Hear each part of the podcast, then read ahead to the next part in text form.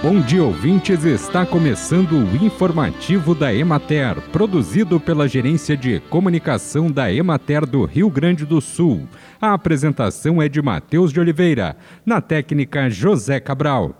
Há uma probabilidade de 90% ou mais de que as condições de El Ninho irão permanecer atuantes durante os meses de primavera e início do verão 2023-2024, com possibilidade de chegar à categoria de muito forte para o fim de novembro e no decorrer de dezembro.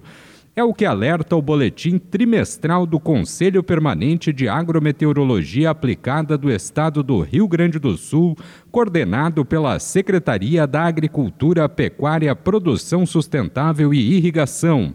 O prognóstico indica chuvas mais frequentes e persistentes no trimestre, com maior probabilidade, especialmente entre outubro e novembro. No mês de dezembro, as chuvas ainda devem ficar acima da média na maior parte do estado porém de maneira mais irregular, com maiores anomalias positivas na metade oeste do Rio Grande do Sul.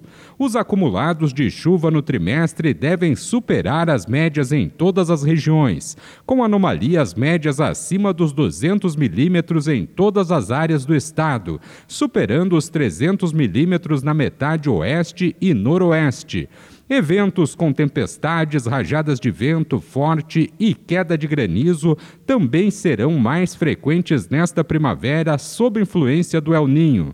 O excesso de chuva nos próximos meses pode intensificar o excedente hídrico, causando o encharcamento do solo e, consequentemente, prejudicando a colheita da safra de inverno e o início do plantio das culturas de grãos. As temperaturas do ar devem ficar acima da média na metade norte do estado. Já na metade sul, as temperaturas ficam próximas da média climatológica, mas com alta variabilidade, ou seja, forte contraste térmico em virtude da aproximação de frentes frias que encontram o ar mais quente no norte do Rio Grande do Sul, resultando em grande variabilidade nas temperaturas, especialmente no sul do estado. O boletim do Copaergues é elaborado a cada três meses por especialistas em agrometeorologia de 16 entidades públicas estaduais e federais ligadas à agricultura ou ao clima. O documento também lista uma série de orientações técnicas para as culturas do período. Bem, e por hoje é isso, nós vamos ficando por aqui, mas amanhã tem mais informativo da Emater. Um bom dia a todos que nos acompanharam e até lá!